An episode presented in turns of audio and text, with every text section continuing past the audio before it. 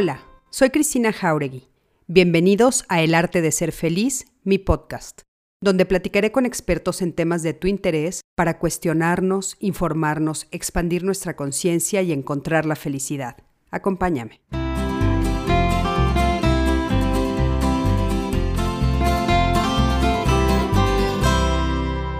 Hola, ¿qué tal? ¿Cómo están? Buenas noches. Me da muchísimo gusto conectarme con ustedes este lunes y bueno, estoy feliz de estar el día de hoy acompañada de Rosa Barocio, porque bueno, estoy segura que vamos a tener un programa, un programa maravilloso y muy adecuado para el momento que estamos viviendo actualmente. Y bueno, les doy eh, la bienvenida a mi plataforma El Arte de Ser Feliz Recuerden que se pueden inscribir a, mi plataforma. Aquí les pongo los datos, ingresa a cristinajauregui.com y suscríbanse gratis para ser parte del arte de ser feliz y poder acceder al contenido único y exclusivo para miembros. Y por supuesto que ahí tienen acceso a todo lo que estamos haciendo para justamente buscar esta, eh, este secreto, este camino eh, que sabemos que no es fácil, que no es de la noche a la mañana y que nos lleva, por supuesto, a ser felices, a vivir en un estado de bienestar, que es lo que más queremos hacer. Y bueno, Rosa está con nosotros, ya la están viendo ustedes, me da muchísimo gusto este, saludarte otra vez. Estoy emocionadísima que quieras estar conmigo otra vez. Ay, Cris, ya sabes que, bueno, somos amigas de ya de muchísimos años y me encanta participar en tu programa. Te felicito porque pues tienes una audiencia pues eh, muy especial, muy eh, comprometida contigo y, bueno, me encanta, me encanta poder platicar, compartir, ¿verdad? En estos momentos que estamos viviendo situaciones tan delicadas en cuanto a pues lo que es la educación para los niños, la educación, sistema educativo, ¿verdad? Sí, sí, sí. Para los que se acaban de, conectar y bueno, se van a ir conectando, les quiero recordar que, bueno, Rosa es maestra, licenciada en educación y madre de dos hijos, fue dueña de una escuela en Cuernavaca y tiene más de 30 años de experiencia trabajando justamente con niños. Ha capacitado a maestros, asesorando escuelas, orientando a padres de familia, ha publicado muchísimos libros, inclusive tiene uno traducido al inglés, lo cual me parece maravilloso. Y bueno, actualmente vive en Puebla, se dedica a escribir y a dar conferencias en México y en el extranjero. Y el día de hoy nos pusimos de acuerdo para platicar las dos sobre este tema que me parece que es muy importante en estos momentos, que son los nuevos retos de la educación y esto que se llama el homeschooling. Quiero contarte, Rosa, que muchas de las personas que estuvieron leyendo que íbamos a hablar de este tema, que estuvieron poniéndome, Cris, estoy justo en esa decisión, qué es lo que tenemos que hacer. Esta pandemia, esta nueva realidad nos está sobrepasando, no sabemos qué hacer, no sabemos cuál es la mejor decisión que tenemos que tomar con respecto a este tema. Y entonces dije, bueno, por supuesto que me parece que fue maravilloso que me lo propusieras y que estemos el día de hoy las dos hablando de esto. ¿Cuáles son los nuevos retos de la educación, Rosa, tú que te dedicas a esto?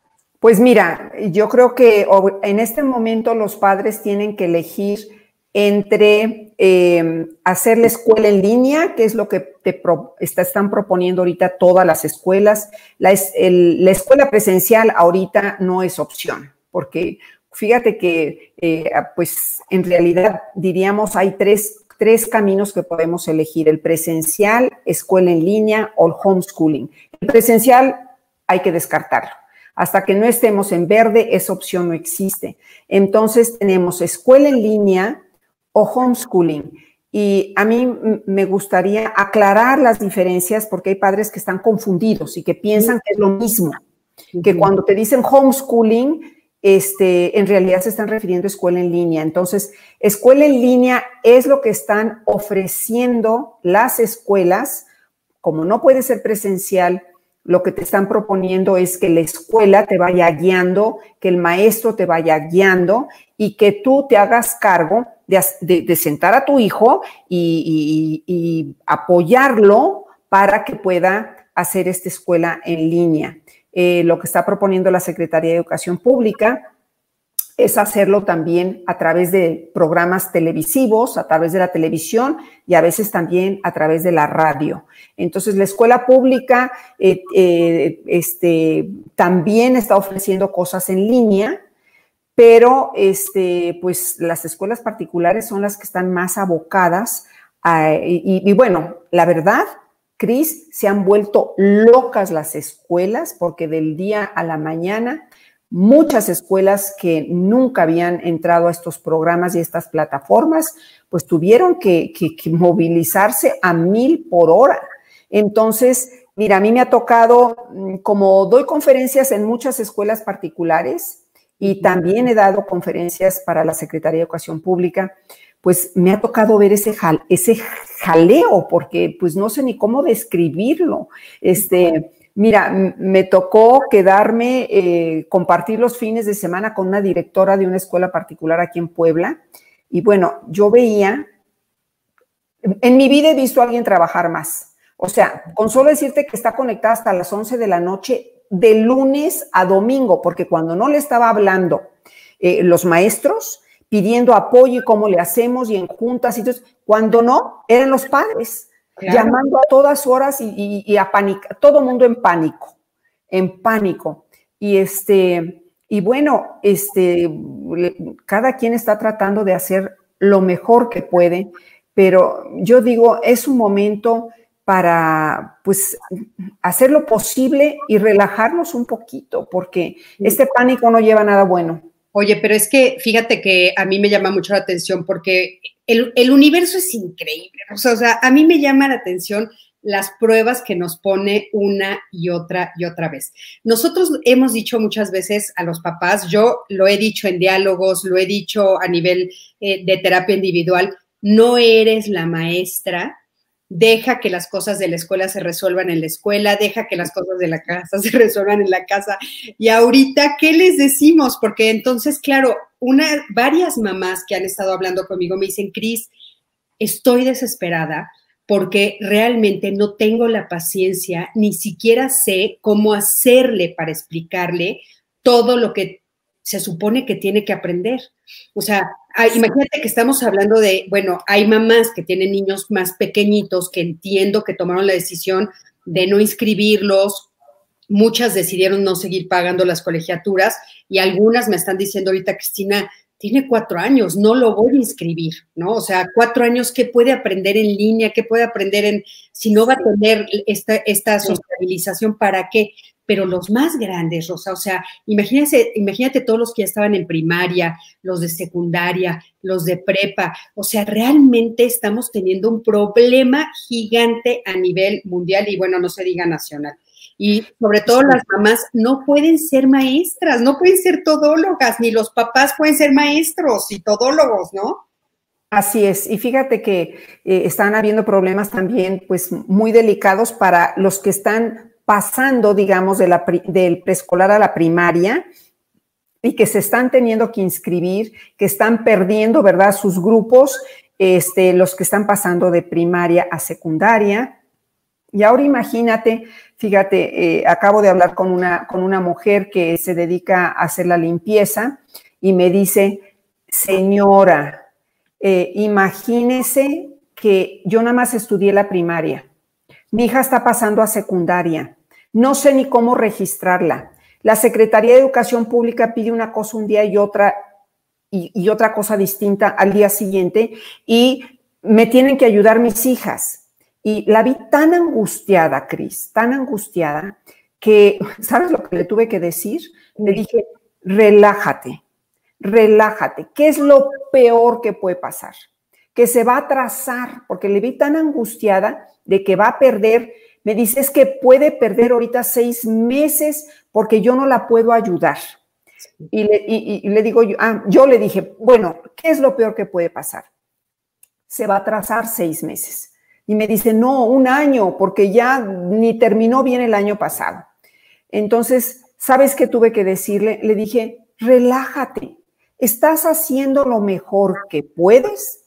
Esta es una situación mundial es una situación nacional y lo único es haz lo mejor que puedas y ya, porque ¿de qué sirve entrar en este pánico de no la puedo ayudar? No, no, no, mi hijo no hace caso y no lo puedo sentar. Este, yo digo, hagan lo mejor que puedan sí. y relájense. Ahora, ¿qué, ¿qué, es lo mejor que puedan? Porque mira, te voy a empezar a poner algunas de las cosas que nos están preguntando, porque dicen, lo que está haciendo a nivel educación básica no es un estudio en línea, no se cumple el desarrollar todas las competencias de a los niños, ¿dónde queda la socialización? El que cada niño aprende de distintas formas, ¿dónde queda? ¿No? Eso es una de las preguntas que nos están haciendo. Este, Liliana aquí también nos está, y ella misma nos dice, Cristina, tienes razón, mi papel es de madre, no de maestra. No tengo la pedagogía adecuada para ayudar a mi hija, ¿no? Araceli también nos dice lo mismo. Los padres podemos y debemos apoyar en sus tareas, pero no somos pedagogos, o sea, estamos creo que todos en la misma situación. Pero a ver, cuando tú nos dices, relájense, ¿qué nos quieres decir con eso, Rosa? Porque el relájense lo podemos interpretar de muchas maneras. Mira, lo que quiero decir, este, Cristina, es que lo que están ustedes escribiendo, así es no, ustedes no son maestros, son padres. Este, y cuando yo digo haz lo mejor que puedas, a eso me refiero. Cada quien, dentro de sus capacidades, apoyen a sus hijos y no se apaniquen y piensen que si se atrasan este semestre, es el fin del mundo, no es el fin del mundo, todos están viviendo lo mismo. No es tan grave como lo estamos viendo. O sea, es grave porque, porque nos estamos sintiendo que impotentes y frustrados. Impotentes porque no sabemos cómo manejarlo. Frustrados porque nos damos cuenta que, pues, bueno, yo creo que fíjate lo que sí está sirviendo ahorita, Cris, que hay que recordar es que, bueno, no hay que recordar, sí, hay que recordarlo porque después se nos va a olvidar. A veces yo fui dueña de escuela, soy maestra y soy madre de dos hijos. Y me toca ver las dos situaciones. Me toca ver a padres que son muy exigentes con los maestros, muy críticos, que siempre están en pleito con ellos. Entonces, esta experiencia nos tiene que ayudar en el sentido de sensibilizarnos y decir, ser maestros no es fácil. Este, nos va a volver más comprensivos con los maestros. Por favor, más que apoyen a los maestros y se den cuenta que no cualquiera puede hacer su trabajo. Ahora, por otro lado, también hablo con los maestros y también les digo a los maestros, ¿saben qué? Ser padre de familia es un peso enorme. Estar con los hijos 24 horas al día, así como nos está tocando en esta pandemia que nadie nunca se imaginó, es tremendo. Yo digo, estamos demasiado cerca, demasiado tiempo. Sí. Entonces, yo creo que esta pandemia sí va a traer el que avancemos para crear alianzas, porque eh, si no nos aliamos padres y maestros, finalmente los que pagan el pato son los hijos. Claro. Entonces, nos está sensibilizando, espero, este, para, para comprender que y esto es temporal. Yo también les, quiero repetir. Cuando les digo relájense, también hay, yo creo que hay ciertas afirmaciones que hay que repetirnos. Hay que repetirnos, esto es temporal, esto va a pasar, todos estamos en el mismo barco. Este, y eso te tiene que ayudar a sentirte mejor. Ahora, Rosa, yo creo que una de las cosas que puede ayudar mucho a los que nos están escuchando, que, que sí estoy leyendo, de veras los leo a todos y, voy a ir este, diciéndote en la, en la medida de lo posible todo lo que nos están diciendo, es la desesperación de, ok, ya está esta situación, tenemos que tomar decisiones, ¿no? Y entonces, ahorita hablamos del homeschooling, que, que, era lo que queríamos hablar, pero fíjate, por ejemplo, Gabriela nos dice, tengo dos hijos y mi hija mayor pasa a secundaria, mi hijo a quinto, lo que más le temo es a que los saturen de trabajo por creer que así no se atrasan. Y eso es algo que también hemos estado escuchando mucho de las mamás que de repente dicen, o sea, les están mandando una carga de trabajo enorme por el miedo de que se atrasen, sobre todo como para cumplir con la currícula y que entonces nuestros hijos se supone que pasen el año escolar que tienen que pasar.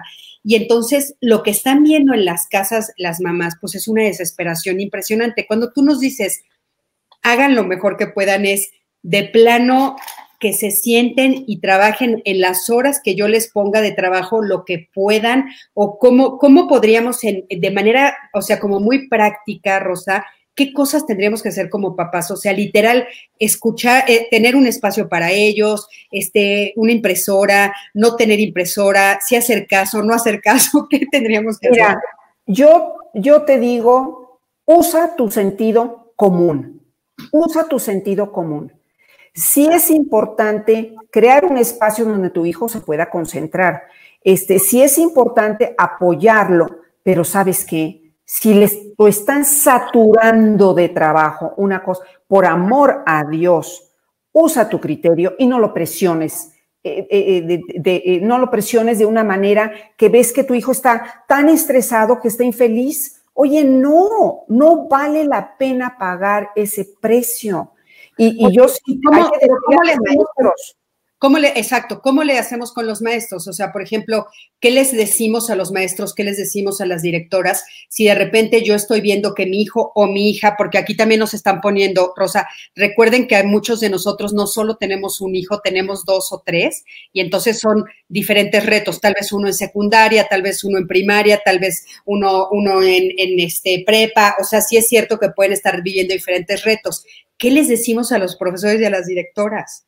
Pues sabes qué, sabe que lo que lo que estoy diciendo, estoy haciendo lo mejor que puedo, yo no soy maestra y yo y si no estás de acuerdo con la carga del trabajo, díselos. Es que mira, te voy a decir, Cris, a mí me toca ver escuelas tan exigentes, tan duras con los alumnos, con unos programas terribles. Y, y sabes, y siempre digo, a ver, ¿están pensando en los alumnos? No. ¿Están pensando en levantarse el cuello? Mira, me acuerdo de una escuela, nunca se me va a olvidar, que me decía muy orgullosa, en Cuernavaca. Nuestros alumnos llevan el programa de tercero de primaria en inglés, lo, aquí lo llevamos en segundo de primaria, el de cuarto en tercero, porque nosotros vamos muy avanzados. Y yo decía, ¿quién paga el precio de esas exigencias? Los alumnos. ¿Por qué los alumnos están tan estresados? ¿Por qué hablamos de niños con depresión? ¿Por qué hay ansiedad? Porque quieres un hijo así, el precio es su salud emocional. Entonces, yo sí te digo como madre de familia, te tiene que importar más que tu hijo emocionalmente esté bien que quedar bien con esos programas y con la escuela. Y yo siempre les he dicho, si tú piensas que es absurdo lo que una escuela está pidiendo, a lo mejor tienes que buscar otra escuela. Claro. Y mira, aquí también, lo bueno es que yo no tengo escuela, Cris, o sea, no tengo ningún compromiso con nadie. Mi interés siempre es los niños. ¿Cómo están los niños? Y sabes que nunca vale la pena por una calificación que tu hijo tenga que tu hijo tenga ya dolor de estómago, que tenga jaquecas, que no duerma bien, que porque tiene 10 en la escuela. Claro.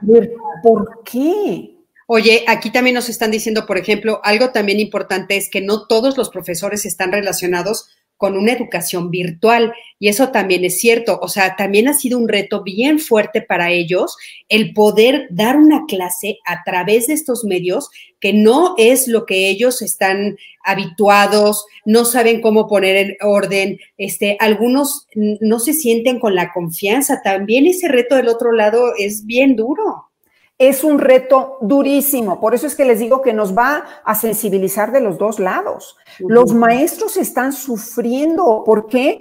Porque la, la mayoría nunca ha enseñado en línea. Mira, Cris, yo misma te voy a decir que viajo por todos lados dando conferencias, pues ahora se lo estoy dando a una pantalla. Y quiero decirte que no es lo mismo. Yo no puedo ver las reacciones, estoy hablando con un aparato ha sido todo un reajuste y lo estoy haciendo, digo, no hay de otra. Pero para los maestros, déjenme decirles, porque mira, hay padres que han dicho, y a mí me, consta porque los he escuchado, a ver, que nos rebajen la colegiatura porque ahora yo estoy haciendo mucho del trabajo. Y yo también tengo que decirles, y, los, y por otro lado, fíjate, los maestros están diciendo, que me paguen más. Esto es mucho más trabajo que el que yo hacía cuando estaba yo frente a mi grupo de alumnos. Sí, entonces, y, sabes, pero los dos tienen, los dos tienen un punto a considerar porque claro. de repente dices, claro, los papás están diciendo, a ver, yo estoy pagando la misma cantidad, pero no está usando las instalaciones, no está usando los salones especiales, las aulas de laboratorio, si es que tienen, etcétera, los patios para jugar, este, no, aparte, no los están entreteniendo mientras yo, esas horas, ¿no? Que a mí me dejan respirar, que los papás siempre decimos que cuando los hijos regresan a la escuela ya son nuestras vacaciones, Rosa. de repente dices, y aparte te tengo que pagar el precio completo, o sea, sí entiendo a los papás, pero por el otro lado, pues claro, tengo queridísimos amigos que son maestros que yo estoy viendo que de veras está siendo muy difícil para ellos. Oye, quiero antes de que sigamos decir, ve qué bonito este mensaje, nos saludan desde Perú, Arequipa. Ay, qué. Aparte, con, yo conozco Arequipa, es precioso. Gracias por saludarnos, Adelma, qué gusto. Pero bueno, para que todos. Me Perú, ¿eh? Nada más déjame decirte, adoro Perú, me encanta. yo, también, yo también, es de mis viajes más de los más maravillosos que he hecho. Pero bueno, a ver, Rosa, regresando al tema, cuéntanos qué es el homeschooling. A ver, una cosa es escuela en línea.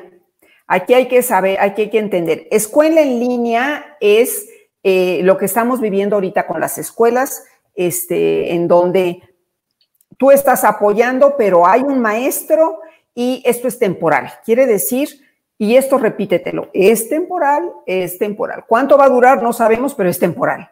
Finalmente, este, eh, si se te da enseñar a tus hijos, pues qué bueno, y, y sí hay, padres que a lo mejor eh, podrían ser maestros, pero a muchos no se les da y está provocando irritación, está provocando frustración. Este, pero una cosa es escuela en línea y otra cosa es homeschooling. Homeschooling es un estilo de vida. Quiere decir que tú te estás comprometiendo a ser tú el maestro. Te van a vender un programa te venden un programa en donde te dicen que vas a ir llevando a tu hijo, ¿verdad? En, toda, todas las materias, eh, eh, los programas, por lo que he escuchado, hay programas muy buenos, pero tú vas a ser su maestro. Y eso no es temporal. O sea, cuando tú decides hacer homeschooling, es entrar a un estilo de vida, que es el homeschooling, en donde sí también las personas que hacen homeschooling hacen comunidad y los niños se ven en la tarde, pero quiere, quiere decir que tú vas a ser su maestra permanente, que vas a estar a cargo de que estudie con el programa que tú le estás comprando. Ahora, yo creo que es muy importante eh, revisar varias cosas y saber cuáles son las razones equivocadas que te podrían llevar a hacer esto, ¿verdad? Para que las consideres, porque una, puede ser que te pienses, bueno, lo voy a hacer porque me puedo ahorrar dinero. Es cierto que te vas a ahorrar dinero. Esto te va a salir más barato que, que tu hijo vaya a la escuela. Pero yo digo que es una razón equivocada porque número, la segunda, el segundo punto que quiero que consideres es que no es fácil ser maestro de tus hijos. Este, si te decides a ser maestro de tus hijos, quiere decir que te estás comprometiendo todos los días estar ahí con ellos. Y quiere decir también que tienes que sacrificar tu vida social, ¿verdad? O esas horas no puedes trabajar. O sea, si piensas, puedo trabajar y hacer homeschooling con mis hijos, es una fantasía. Y eso tienes que tenerlo muy claro. A mí me, mira, a mí me ha tocado ver niños que la mamá dice que hace homeschooling y yo llegaba de visita.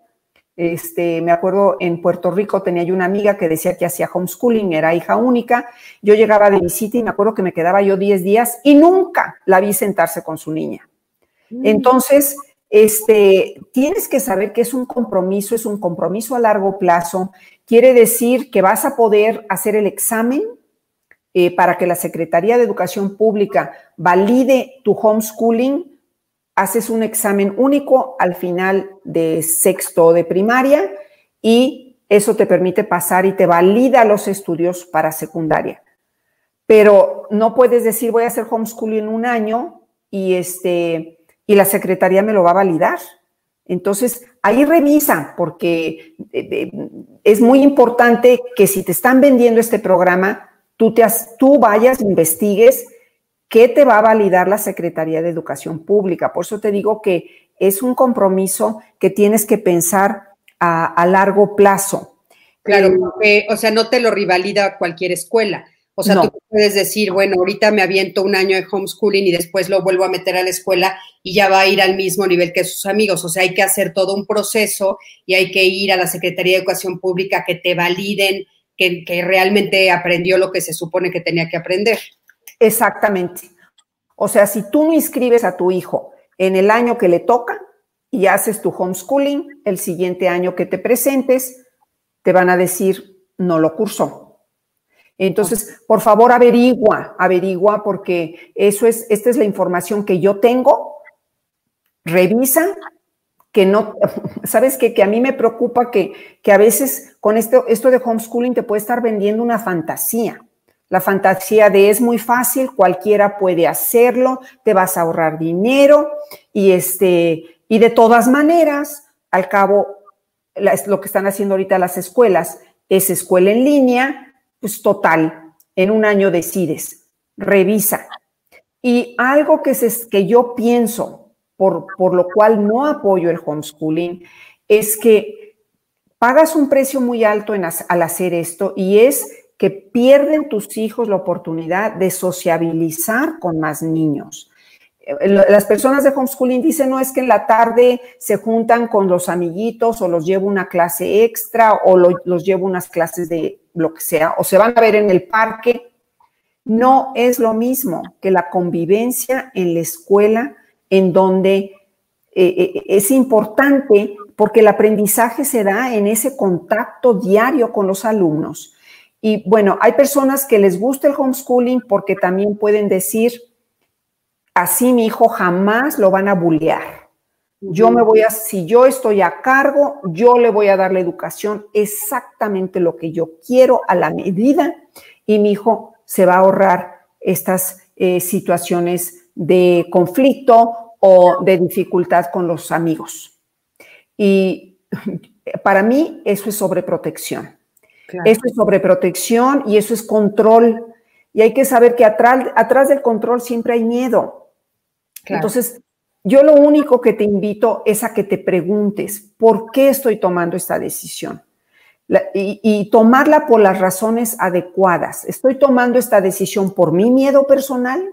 ¿Estoy tomando esta decisión porque me quiero ahorrar dinero? ¿Porque me dijeron que es fácil? ¿Porque qué bonito habla la persona que vende el homeschooling? Revisa, revisa por qué lo estás haciendo. Yo creo que sobreproteger a los hijos eh, no puede más que debilitarlos. Yo, Cristina, siempre estoy hablando en contra de la sobreprotección. Claro, yo también creo que es como eh, muy importante esto que nos estás diciendo, por supuesto, de que primero hay que revisar si ahorita lo que nos están diciendo muchos papás y muchas mamás es que justamente se están sintiendo desesperados, que no consideran que son ellos maestros, que no pueden ser, que no tienen eh, pues eh, la capacidad pedagógica para atender a los hijos, imagínate tomar la decisión de hacerlo tú. Yo respeto, como tú también lo dijiste, a las personas que toman la decisión, pero que es una decisión que tomaron hace muchos años, que la pensaron muy bien y que la han hecho por convicción de vida, ¿no? Como tú dijiste, es una forma de vida. Y eso es muy respetable y, y hay, hay casos de éxito increíbles pero ahorita muchos lo están tomando por la circunstancia de la pandemia. Exacto. No porque sea su convicción de vida. Y entonces ahí es donde está la preocupación. Ahora, otra de las cosas que nos están diciendo, bueno, hay, hay algunos que están ofreciendo, mira, por aquí lo tenemos, aquí dicen, bueno, en homeschooling también hay docentes que sirven de guía o apoyo. O sea, dicen que hay algunos que lo están haciendo. También hemos estado escuchando que hay, que hay algunos papás y algunas mamás que están contratando a maestras o a profesores que se quedaron sin trabajo y que les están haciendo grupos pequeñitos y los están invitando a hacer eh, en su casa como las clases. También eso es otro de los retos que está sucediendo. Y por aquí también nos está diciendo que si podemos eh, comentar un poco lo que pasa también en las escuelas públicas. O sea, que yo sé que es un universo enorme el de la educación que abarca muchos caminos. Las escuelas públicas están teniendo muchísimos problemas por esto de la tecnología porque digo privadas, eh, perdón, públicas, porque sabemos que no estaban capacitados muchos maestros y muchos de los padres de familia no tienen computadoras, este, las computadoras usan las, las escuelas, en fin, ¿no? Sí, no, no, la, situación es muy delicada. Fíjate que me decía esta jefa de sector que incluso, este, eh, por ejemplo, los que están, los de nuevo ingreso que se están eh, inscribiendo, que pasan a, primero de primaria, que pasan a primero de secundaria o a preparatoria. Eh, los mismos, al inscribirse, ni siquiera están los datos completos. Dice que los maestros están vueltos locos tratando de conseguir los datos para comunicarse con ellos. Sí hay ahorita un, caos y un desorden y, y, bueno, pues era de esperarse porque nadie, nadie jamás imaginó esta situación. Mira, me platicaba esta jefa de sector que en los pueblos, eh, lo que a veces nosotros no sabemos, Cristina, es el, trabajo de estos maestros que, por ejemplo, en la sierra, en, pueblos eh, en donde los maestros caminan horas para llegar a ese pueblo y dice, a veces se suben a los camiones repartidores de refrescos y por el altavoz están anunciando dónde pueden ir a, buscar las tareas de los muchachos, los programas que tienen que, recibir. Y, de veras yo digo, este, así como agradecemos tanto y, muy merecido a los enfermeros y a, las, a, los doctores, hay maestros que verdaderamente merecerían también este, un homenaje porque en, en estos pueblos, este, el, apoyo tiene que ser uno a uno y, a pesar de la contingencia, están ahí apoyando. Entonces, hay muchas cosas que no vemos que están ocurriendo en nuestro país, en donde hay maestros de veras con muchísima dedicación. Y bueno, qué duro, ¿verdad? Que hay maestros que ahorita están perdiendo su trabajo. Hay escuelas que están haciendo hasta lo imposible, ¿verdad? por eh, mantener la escuela y mantener a los maestros.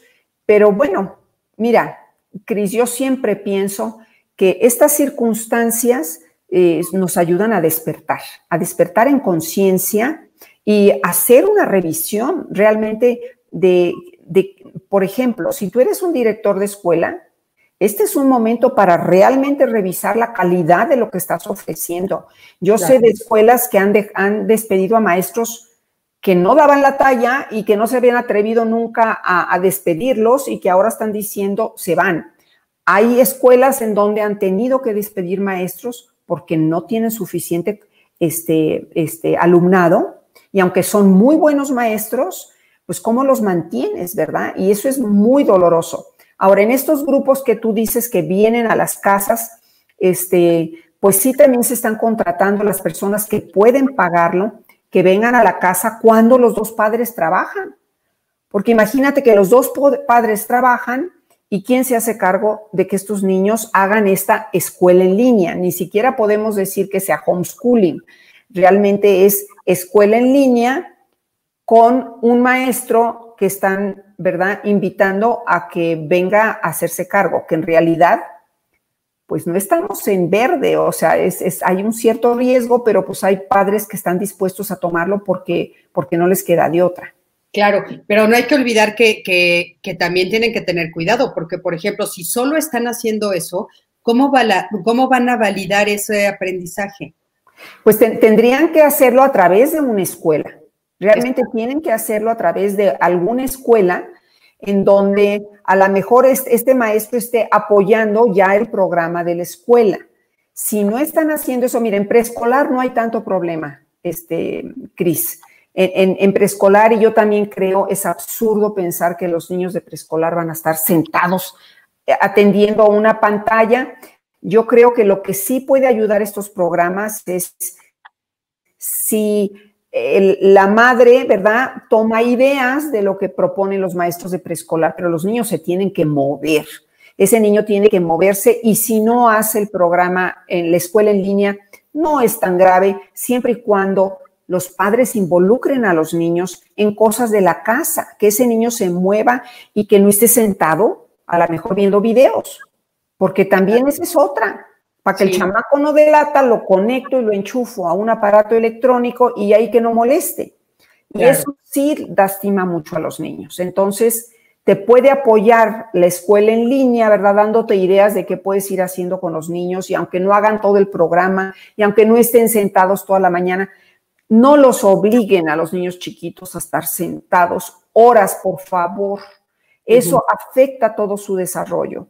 Entonces, este, por eso digo, flexibilidad, paciencia, haz lo mejor que puedas y relájate. Porque imagínate, padres estresados, convertidos en energúmenos, enojados, frustrados, encima de estos niños que también han perdido a sus compañeros, que también están enojados y que, y que además tienen a estos padres encima de ellos, decía una niña, porque también hay muchas cosas que nos tenemos que reír, decía la niña, pero yo no te quiero a ti de maestra. Y le digo, la mamá tiene que contestar, hijita, yo no te quiero de alumna. y hay que reírnos, ¿no? Es una situación que ninguno de los dos queremos. Por eso les digo, ay, sí, no, no, no, relájense un poquito, por favor. Oye, a ver, nos está diciendo aquí, yo tenía a mis hijos en escuela privada, Aileen, eh, nos siguen cobrando lo mismo, ya no podemos solventar todos los gastos como inscripción, libros, colegiatura y ya nos pidieron listas de útiles. Sé que este es su negocio, pero ha sido demasiado exigentes, como, la situación como si la situación estuviera para eso. Las opciones son limitadas, o cambiar de escuela o que pierdan el año escolar. Mira, yo sí creo, Cris, que las escuelas tienen que ser más flexibles. Yo la, si no quieres perder a los alumnos, también tienes que considerar a los padres. Yo, yo sí estoy convencida, eh, yo he visto escuelas que sí han hecho un descuento a los padres, que a los que perdieron su trabajo les, les han hecho también descuentos especiales. Yo creo que es un momento para hacer una alianza. No creo que sea el momento para que las escuelas se queden en esa postura de, pues yo háganle como puedan, este, les exijo lo mismo, les pido lo mismo, yo digo que esas escuelas no les va a ir bien. Esa es mi opinión. Claro. Este, y pero, a, ver, a ver.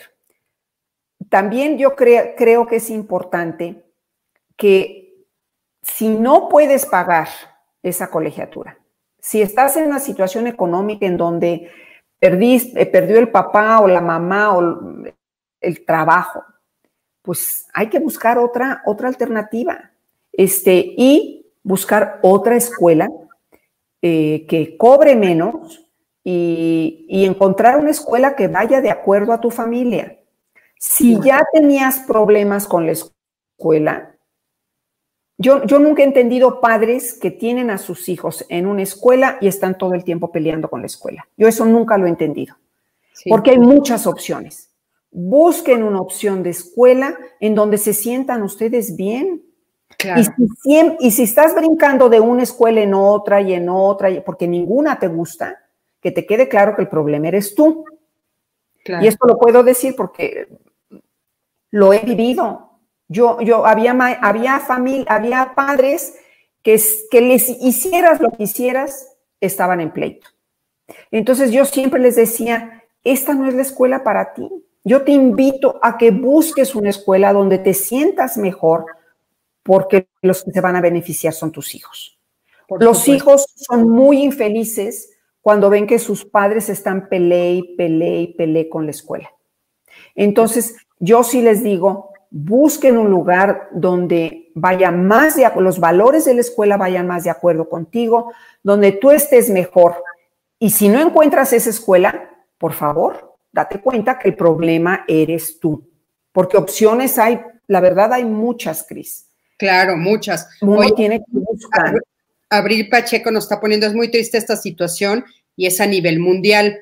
hay muchos problemas porque no todos tienen la misma situación económica y da tristeza escuchar que estén comentando que son mejores las escuelas particulares, cosa que no hemos hecho. no, Escuchen por favor a la maestra Rosa. No, no estamos diciendo para nada que es mejor una escuela privada que una escuela este, pública. Yo creo que tienen retos diferentes y a mí lo que me preocupa mucho, ahorita nos dices Rosa, ¿tú qué opinas? Pero a mí lo que me preocupa mucho es que frente a este reto, algunas escuelas públicas, no todas, algunas se están quedando cortas también, igual que muchísimas escuelas privadas. Han, eh, ahorita, justo antes de entrar al aire, Rosa y yo estábamos platicando de cuántas escuelas están tronando y sobre todo, pues las escuelas privadas, porque evidentemente no están pudiendo mantener lo que estaban prometiendo porque no están pagando los papás, con toda la razón del mundo, muchos de ellos, ¿no? pero no tiene nada que ver, o sea, entre que una escuela sea mejor que la otra, son diferentes maneras. A mí me encantaría, Rosa, te lo digo, que las escuelas privadas, públicas fueran extraordinarias en México, como son extraordinarias en otros países del mundo. Es que Mira, tenemos derecho todos que sean extraordinarias. Claro, y te voy a decir, hay maestros con mucha vocación también en las escuelas públicas. Claro que sí. Entonces, yo lo que te digo y lo que te aconsejo es, si estabas contento con tu escuela, antes de la pandemia. Si estabas contento y satisfecho con tu escuela, haz todo lo posible por apoyar. Habla con la escuela y ojalá y tenga la flexibilidad si estás con problemas económicos de apoyarte. Este, si no estabas contento con la escuela en donde estaba tu hijo, pues a lo mejor este es el momento para buscar otra opción. No te quedes en una escuela donde estás a disgusto, peleando y, saboteando el, el, trabajo de los maestros. Por favor, no te quedes ahí. Y cuestiónate, como te digo, cuestiónate. Porque hay padres que verdaderamente este, les tratas de dar gusto en todo y tratas de... y nunca están contentos. Entonces ahí el problema es el padre. Claro, por Y hay escuelas muy rígidas también, muy rígidas, en donde este, no están yendo con estos cambios, no se están adaptando a estos cambios y a esta situación de crisis. Y esas escuelas con falta de flexibilidad van a sufrir las consecuencias. Sí, yo creo que es importante. Bueno, también eh, eh, sí les quiero decir que, por supuesto, que en educación, también ahorita a, nivel nacional están habiendo varias opciones eh, para las escuelas públicas que bueno, yo lo sé porque como estoy en, Canal 11, los foros de Canal 11, todos están siendo este, asignados para justo grabar todos los programas que se van a dar a través de la televisión. 11, en 11 niños, evidentemente, va a haber este, van a ver todos los programas que puedan estar eh, ayudando a los niños, que eso también es importante decirlo, Rosa, porque muchas, muchas personas que están en escuelas eh, públicas dicen, bueno, si no tenemos computadora, ¿qué otra opción tenemos? Que sabemos que es una realidad. Bueno, pues entonces lo que podemos hacer es acercarnos a los medios de comunicación que están ofreciendo este tipo de ayuda como el Canal 11. Y digo, lo digo porque es mi canal, pero aparte porque... Claro, claro, claro. Y hay que, de veras, hay que saber que todos están de veras esforzándose al máximo por, por ver cómo solventan esta situación. Es, eso a mí me queda clarísimo porque yo he visto cómo están trabajando los maestros, he visto cómo están los directores. Te digo que me ha tocado, los directores me dicen, es que son las 11 de la noche en sábado y nos están hablando por teléfono. Me consta, o sea, me consta. Entonces, son los dos lados. Y, también sé que los padres están pues, sufriendo la gota gorda. Este, ¿Cómo apoyas a tu hijo cuando, verdad? Dices, pues si yo misma, ya ni me acuerdo de fracciones, cómo diablos se hacen las fracciones, ¿verdad? Y estoy igual que el aprendiendo. Está complicado. Por eso digo, es un momento para ser compasivos, es un momento para no desesperarnos, es un momento para tenernos consideración unos a los otros. No hay de otra. Y vamos a aprender muchas cosas nuevas. Yo creo que, pues fíjate cómo la vida, Cris, nos aventó a este mundo digital como diciendo, no hay de otra. O sea, es como cuando te avientan un alberca y dicen nada, ¿no? Nada, pues vas a nadar, pero al principio te estás ahogando. Y eso es lo que está pasando ahorita. Sí, eso es lo que está pasando ahorita. Entonces, bueno, ¿qué, eh, eh, ahora sí que a forma de resumen, Rosa, ¿qué nos recomiendas a todos los papás? O sea, ¿cuál es, cuál es la actitud que tenemos que tener ya, ya, porque muchos entraron hoy, otros entran el 24, este, otros un poquito más adelante en septiembre. Ahora sí que a todos los niveles y en todo tipo de escuelas, ya sea pública o sea privada. ¿Qué es lo que nosotros tenemos que pensar? ¿Cuáles son las herramientas que nosotros a nivel emocional tenemos que desarrollar como papás para poder guiar a nuestros hijos y ayudarlos a que esta, este camino que nos está, por lo menos de aquí a diciembre, va a ser igual? Este, podamos hacérselas más fáciles a ellos. Pues mira, yo sé que a lo mejor muchos maestros no les va a gustar lo que, lo que voy a decir, pero voy a repetir. Es importante, pero que estemos también relajados. Entre un niño estresado no aprende. Eso tenemos que recordarlo. Entre más estresados esté un niño, menos puede aprender, se afecta su memoria y se afecta su atención. Entonces, que aproveche lo que pueda, no lo sobrecargues, tú haz lo mejor que puedas, pero recuérdate cuando te empieces a desesperar, esta no es mi vocación, yo no escogí, es temporal y también Considérate a ti misma, porque si estás convertida en un energúmeno, si estás irritada, frustrada y además ese enojo se lo echas a tu hijo, lo único que va a hacer es afectarse la relación y no solo no va a aprovechar más, sino que van a tener un hogar infeliz. Entonces, eso, esa es la prioridad. La prioridad es ayudar a que los hijos aprovechen en la medida que puedan y también te voy a decir, a ver, Cris, yo, fíjate que, a ver, te quiero decir que yo me puse también a pensar, a ver, si yo ahorita me hubiera, hubiera perdido un año de educación, ¿sería diferente de quien soy en este momento? ¿Qué creen? No. No es el fin del mundo. No es el fin del mundo si se atrasan seis meses, ocho meses. Lo van a recuperar. Y además es a nivel mundial. O sea, estamos todos en el mismo barco.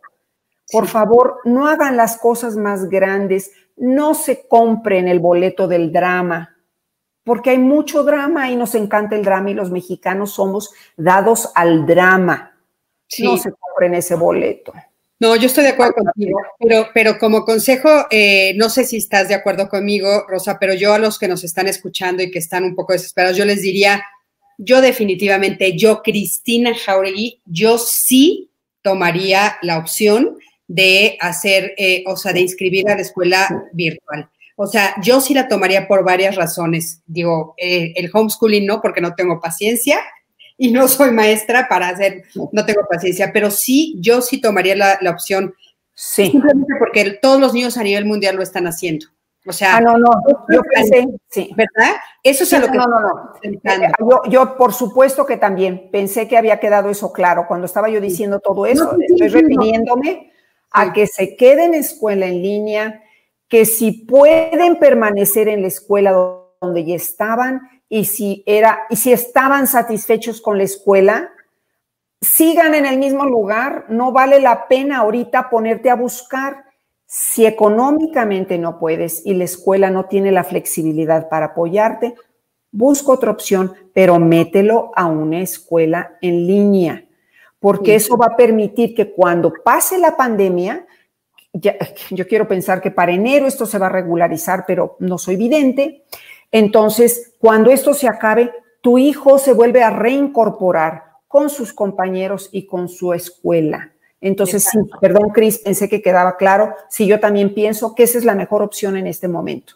No, no, yo creo que sí quedó claro, solo te estoy secundando, por supuesto, y, y porque creo que algunos papás sí tomarán la opción de decir, mira, no pasa nada si pierde un año, cosa que es cierto, tienes toda la razón, pero yo creo que lo que mejor les podemos ofrecer es eso. Y, y, también a los niños de escuelas públicas, sí lo quiero reiterar. O sea, yo ahorita, como muchos de ustedes saben, estoy viviendo en Tepoztlán, entonces estoy teniendo como mucha cercanía con algunas eh, eh, papás de familia que tienen a su escuela, a sus, a sus hijos en escuelas públicas. Y lo que yo les estoy diciendo es, vayan por favor con, por los cuadernos, vayan por las claro. que les Claro, claro, claro, claro. Sus tapabocas, cuidados, pero vayan por ellas. Este, pongan a los niños a ver los canales de televisión necesarios. Si no tienes, este, si no hay, o sea, si la escuela no te está ofreciendo en línea, porque hay escuelas de veras en el interior de la República que no están ofreciendo en línea tampoco, Rosa. Entonces, que hagan, o sea, que hagan lo que tienen que hacer a través del WhatsApp, están mandando mensajes los maestros, les están dando hojas, les están mandando a los papás cosas que impriman, este, que impriman lo que están haciendo sus papás, o sea, que no dejen sin nada, porque como dices tú, cuando regrese la normalidad, o sea, cuando regresemos a tener ya, eh, ahora sí que las escuelas como eran antes, este, pues todos van a estar igual, pero si tu hijo no hizo ni eso, entonces sí, va a estar desfasado. Sí, además, ¿sabes qué? No se trata de que tu hijo esté echado todo el día, ¿verdad? Sin hacer nada y que tú digas, ay, bueno, total, no pasa nada. No estoy diciendo eso, ¿eh? Nada más que, porque a veces cada quien interpreta lo, este, ¿verdad? A su manera. Eh, ni tanto que queme al santo, ni tanto que no lo alumbre. Entonces, no se trata de amarrar al niño a la silla y que tu hijo esté estresado y que tú quieras que no se pierda de nada y que lo estés, pero tampoco se trata de que el chamaco, ¿verdad?, esté jugando videojuegos todo el día. No, no, no, no, no. Y pónganlos a hacer este, deberes en casa, porque eso es parte de su responsabilidad y su aprendizaje. Claro, mira, Claudia nos dice, es muy cierto, la escuela virtual es una invitación a ser niños autónomos, cosa que es cierto y que también les ayuda. Los docentes también han crecido, han aprendido a dar clases de forma distinta, con herramientas didácticas, adecuaciones. Es importantísimo el apoyo emocional y sí, justo es lo que estamos dando.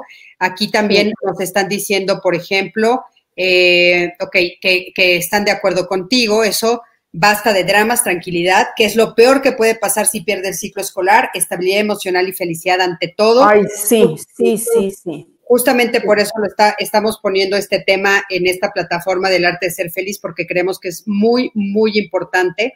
Eh, es eh, temporal, no pasará, Alejandro nos está diciendo, sin duda pasará, hagamos de esta situación un aprendizaje, todos debemos de ganar. La educación es un derecho consagrado en la Constitución, estamos de acuerdo, Ale, así es que todos tenemos que eh, adecuarnos a lo que está sucediendo y sobre todo ayudarles a nuestros niños, porque mira, aquí nos pone también Andrea, hay que enfrentarse al cambio, enseñar a nuestros hijos que la vida tiene grandes cambios y hay que ir adelante, hay que trabajar en línea y ellos podrán.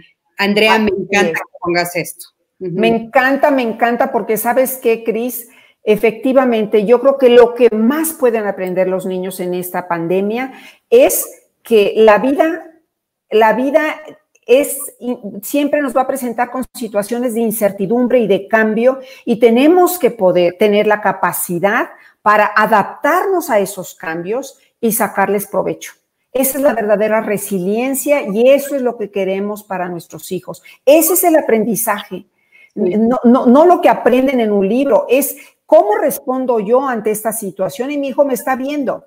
Entonces, aceptar que, tengo, que estoy frustrada, aceptar lo que estoy sintiendo, pero enseñarle a los hijos que eh, eh, nos sobreponemos a eso y buscamos lo bueno de esta situación. Claro, fíjate, eh, Solimar dice adaptación y tranquilidad para hacer frente a esta nueva forma de educación.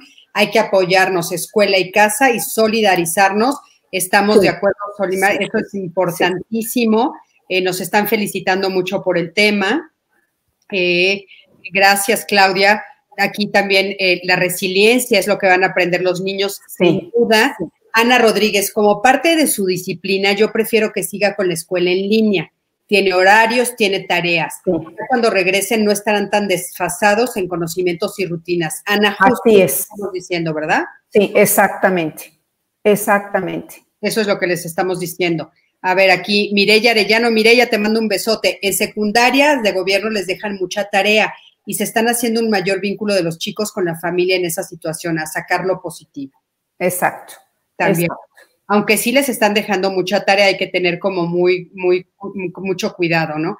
Mucho cuidado y sabes qué, yo creo que hay que darle esa retroalimentación, contacto, ¿verdad? No es agredir al maestro, este, pero darle esa, retroalimentación, porque a veces sí hay maestros que piensan que entre más exigen y más tareas les dan, son mejores maestros. Y la verdad no es así. Yo nunca he sido muy partidaria de dar mucha tarea.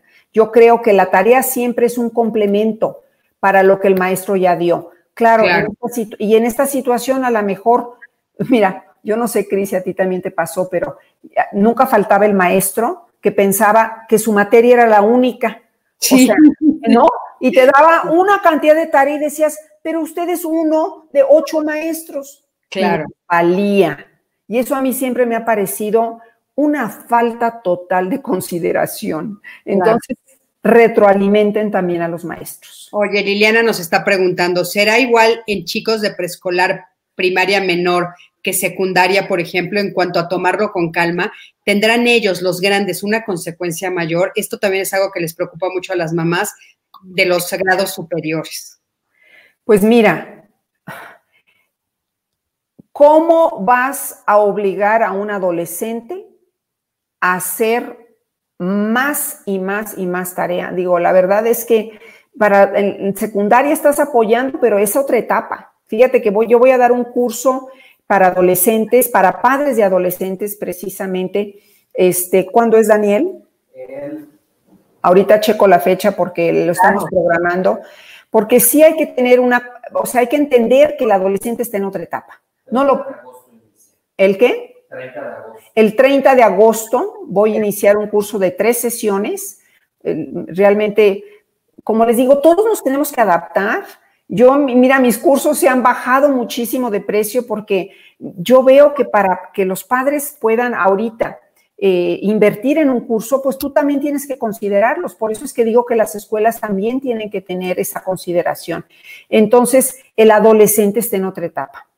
Este, y, bueno, no lo vas a amarrar, no vas a amenazarlo, no vas a, claro, lo tienes que motivar, lo tienes que eh, eh, empujar, pero pues ya, ya está en otra etapa. Entonces, este...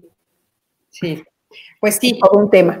Claro, todo un tema. Sí, sí, yo creo que sí, también es muy importante justamente con los niños de grados superiores ayudarlos porque, bueno, sí, todos sus amigos estarán también con, con la misma situación y, también hablan de lo mismo y en esa etapa que es tan importante la sociabilización, pues no alejarlos de lo que todos están viviendo, ¿no? Este, Susi, Stephens, te mando mil besos, te quiero mucho, gracias por estar pendientes. Y bueno, pues como puedes ver, Rosa, miles de preguntas, la gente está, hay que hacer las actividades al culminar la clase para saber si los niños captaron toda la información, tal cual, hay que hacer retroalimentación, ya se están dando consejos unos papás a otros. Eh, ¿no? Yo, yo creo que todo cambio es bueno. Esta situación nos ha hecho modificar varias situaciones, nos hace crecer en diferentes áreas que antes no tomábamos en cuenta. Solo hay que verle el lado bueno, como estar en familia. Eh, Araceli, mil gracias.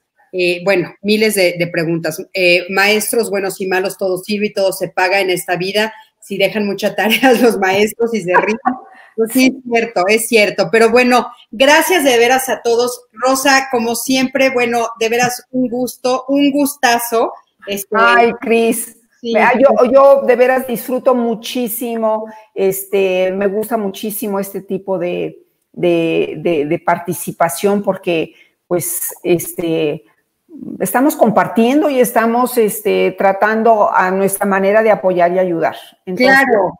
Pues ese es mi trabajo, con muchísimo gusto. Ya mis libros están ahorita, fíjate, mis libros que nunca los había yo promovido mucho electrónicamente, pues ya ahorita la editorial ya, son grandes cambios. Ahorita la editorial rapidísimo se puso a trabajar para subir los libros en línea y este electrónicos. Entonces, pues todos nos tenemos que adaptar, aprovechar la situación. Y mira, yo antes viajaba y me encanta viajar, pero bueno, pues ahorita fíjate, puedo estar hasta en chanclas platicando ahorita con ustedes, ¿verdad? Sin preocuparme, ya no arrastrando la maleta, entonces todo tiene su lado bueno. Claro, oigan, y bueno, nos están diciendo que por favor una segunda parte del programa cuando ya esté iniciada la educación en línea. ¿Sí? Este, gracias, gracias. Una segunda aquí eh, para ver cómo está funcionando. Ale, buenísima idea, lo hacemos, queda ya este compromiso con Rosa para que lo hagamos más adelante. Además, ya tenemos también para eh, octubre, tenemos planeado otro, pero en septiembre igual y podemos hacer otro para ver cómo está. Rosa, este, tienes unos libros maravillosos, me encanta que les hayas dicho para que de veras todos busquen tus libros, qué bueno que ya están en línea. ¿Y dónde, cuáles son tus redes para que te puedan encontrar? Eh, ah, mi, nombre, rosabarocio.com, Facebook, Rosa Barocio igual, y mi último libro, Soluciones, Disciplina con Amor, Soluciones Día a Día, les va a encantar, está muy práctico, tiene ilustraciones, este, hay que ir con los tiempos. Mira, Cris, no hay de otra, no hay una disculpa este, para quedarnos rezagados. Claro, entonces, si los chamacos ya estaban metidos en lo digital, pues ahora los los demás tenemos que seguir. Claro, por supuesto. Y bueno, eh, Rosa también tiene sus cursos para que por supuesto se acerquen. Y yo les quiero recordar a todos que, bueno, yo también tengo un curso que, que es justamente para los papás, este, que es justamente de cómo ser feliz en el área laboral, el arte de ser feliz en el ah. trabajo. Y entonces, bueno, pueden encontrarlo en cristinajauregui.com. Es un curso que eh, hice con muchísimo gusto, muchísimo cariño, muy pensado, muy estudiado y está en mi plataforma, pueden acceder a él. Y bueno, es justamente para todos los que vamos a estar ahora sí que regresando a toda esta normalidad, entre comillas, y que nos estamos cuestionando nuestro trabajo. Hago muchas preguntas en ese sentido de cuál es el trabajo que realmente quieres hacer y por qué estás en el trabajo que estás. Creo que también les puede servir mucho. Los invitamos y próximamente, por, supuesto, volvemos a invitar a Rosa. Pero a ver. Cris, el miércoles, o sea, pasado mañana, voy a dar una conferencia que se llama Mitos y Realidades del Hijo Único. Entonces, si tienes un solo hijo, sabes de alguien que tiene un solo hijo, por favor, miércoles a las 7 de la noche, métanse a mi Facebook y ahí está la invitación. Y bueno, es una conferencia que creo que les va a ayudar mucho porque este, precisamente mitos y realidades. Hay que revisar qué hay que cuidar y qué cosas son tonterías. No, no tenemos por qué preocuparnos. Oye, rapidísimo, ¿qué te hace feliz? ¿Qué me hace feliz? Pues mi trabajo, fíjate Cris, que qué bueno que vas a hacer ese, curso. Yo adoro mi trabajo, adoro mi trabajo, lo, disfruto muchísimo, me permite ser creativa, me, estoy pensando en nuevos títulos, eh, nuevas cosas que considerar, entonces mi trabajo me hace muy feliz. Muy bien. ¿Qué tienes en el buro? ¿Qué tengo en el buro? Fíjate que en el buro tengo eh, mis esencias, bueno, en un cajoncito, tengo esencias Just, que me gustan mucho, que me ayudan a relajarme cuando me acuesto a dormir. Tengo un abanico, no me pregunten por qué, eh, eh, por los bochornos, que no lo vas a creer que sigo con bochornos. Y este, mis lentes, porque este, o leo o veo cosas a veces también en la computadora antes de dormir. Muy bien. ¿Qué libro nos recomiendas? Además de los tuyos, obviamente. Ay, fíjate que les recomiendo también los libros de eh, Isabel, Filio, Isabel Filiosat, es con doble L y con Z, es una francesa que también tiene libros maravillosos sobre cómo manejar las emociones de los hijos. Tiene un libro que se llama No más berrinches. Entonces, ella es una, es una autora que me gusta mucho y Brené Brown, que también estabas diciendo, también este, ella es una persona que me encanta. Perfecto. Pues muchísimas. Y por último, ¿cuál es tu hobby? Mi hobby es, me encanta hacer arreglos de flores. Ah, muy Adoro las flores, me encantan. Y bueno, em, em, eh, ahora en esta pandemia se están volviendo en mi vicio, porque tengo alguien que me puede traer las flores a la puerta de mi casa. Entonces, este, pues me gusta mucho hacer arreglos. Padrísimo. Pues Rosa, mil gracias una vez más y a todos los que se conectaron, de veras muchísimas gracias. Este programa creo que ha ayudado a muchísimos papás. Por favor, eh, compártanlo con todos eh, sus familiares, amigos que necesiten oír sobre este tema y los veo este miércoles que voy a estar con Vivian Bullhausen, que también la conocen, ha estado muchas veces en diálogos conmigo y vamos a hablar de la importancia de justo ahora replantearnos el proyecto de pareja justo ahora, cuando estamos en esta nueva realidad, cuando tenemos todos estos nuevos retos, cuando hemos estado juntos 24 por 7 y entonces ahorita vamos a empezar a enfrentar una nueva realidad, tenemos que replantearnos nuestro proyecto de pareja. Así es que los espero este miércoles a las 8 de la noche, otra vez por mi Facebook Live y mi, y mi canal de YouTube para hablar de este tema. Gracias a todos, besitos y buenas noches. Muchísimas gracias, gracias, Cris. Te quiero mucho. Yo también a ti, mucho.